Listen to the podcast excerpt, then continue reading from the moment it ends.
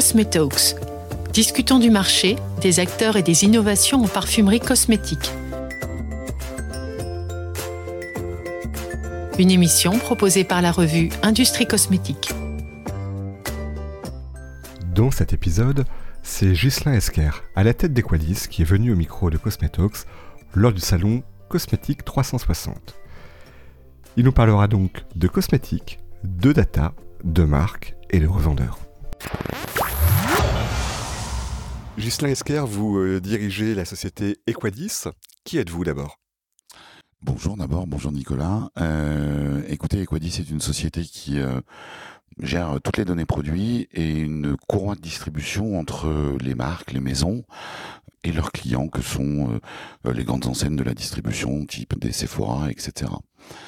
Donc si je vous parle cosmétique et digitalisation, c'est un binôme qui vous convient c'est plus qu'un binôme qui nous convient parce qu'il y a une vraie démarche de digitaliser euh, l'industrie de la cosmétique qui a été initiée euh, par un certain nombre de, distributeurs aujourd'hui qui par ailleurs euh, travaillent avec nous et on est leur partenaire, on en est très content. En fait, il y, avait énormément de choses très manuelles et les gens ont pris conscience que la digitalisation, ça permet une accélération du time to market. Ça permet d'être plus juste, mais aussi ça permet aussi d'amener plus de transparence au niveau du consommateur. Et aujourd'hui, dans le cadre de, de l'évolution, euh, je, dirais, du comportement des, des, consommateurs, on connaît tous de plus en plus sa volatilité, etc. Mais il est à la recherche de transparence, il veut savoir ce qu'il achète. Et aujourd'hui, c'est une information clé. Et le fait de digitaliser ces processus, ça amène de la valeur auprès du consommateur. Comment le consommateur fait pour savoir ce qu'il y a dans son produit? C'est une très très bonne question et très intéressante. Donc c'est pour ça qu'on travaille à la fois euh, avec les maisons, les plus grandes marques euh, mondiales. nous, on, les emmène dans euh, une transparence au niveau de la donnée. Alors évidemment, on parle de marketing, on parle de données logistiques, mais ce qui est très intéressant, c'est toutes les données relatives aux ingrédients, aux recettes, aux allergènes.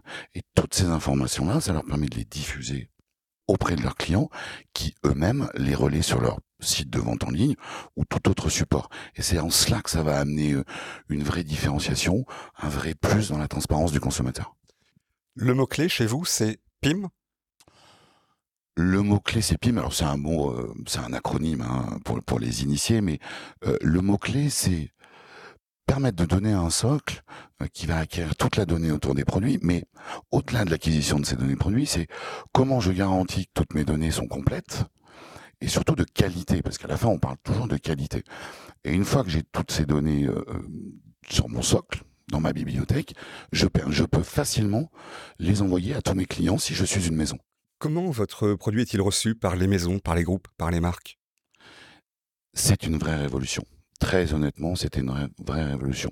C'est une révolution qui a eu lieu il y a une, vingtaine d'années dans l'industrie alimentaire. Et là, depuis depuis trois ans, on, on, il y a une révolution au niveau de toute l'industrie de la cosmétique. Vous parlez agroalimentaire parce que c'est le secteur duquel vous provenez.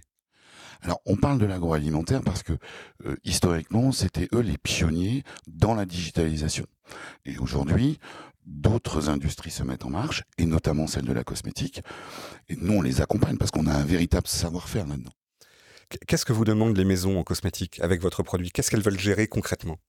Alors, concrètement, ce qui est intéressant, c'est de gérer toutes les données produits, mais aussi tous les supports visuels, toutes les vidéos. Il peut y avoir même des conseils d'utilisation, etc. Mais ce qu'elles cherchent, elles ont bien compris l'intérêt de digitaliser leur processus. Par contre, elles ont besoin d'un accompagnement humain très fort. Et c'est en cela qu'on se distingue. On les aide dans le pilotage du, du, du, change management, on va appeler ça comme ça. Mais là où elles sont extrêmement rassurées, c'est que notre communauté est constituée à la fois des plus grandes maisons mondiales, mais aussi des clients distributeurs. Et c'est en cela qu'elles nous font confiance, parce qu'on connaît la demande initiale qui provient des distributeurs, et on va être la bonne parole vis-à-vis des, maisons pour les accompagner dans leur organisation interne, mais aussi pour être le relais de la communication de ce que demandent leurs clients distributeurs. Donc, vous donnez toute la possibilité aux marques de faire beaucoup d'efforts pour expliquer ce qu'elles font, mais au final, est-ce que le consommateur va chercher ces informations-là, d'une manière ou d'une autre?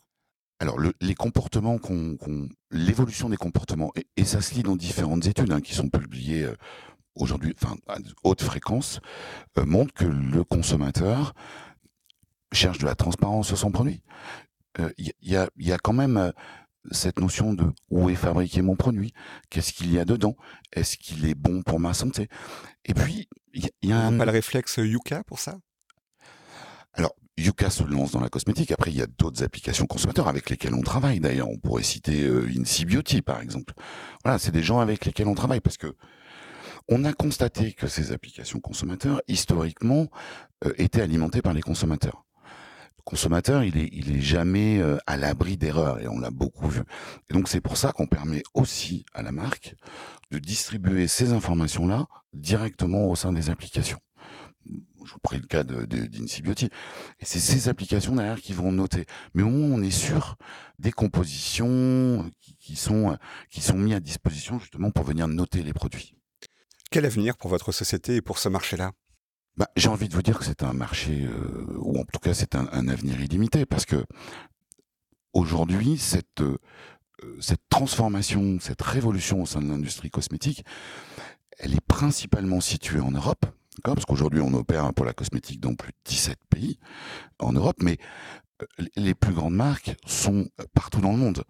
Donc une fois que l'Europe aura été finalisée, ce qui devrait arriver d'ici fin 2024 au plus tard, à ce moment-là, c'est les autres continents que nous allons aller travailler avec les marques qui nous demandent déjà d'y aller par ailleurs.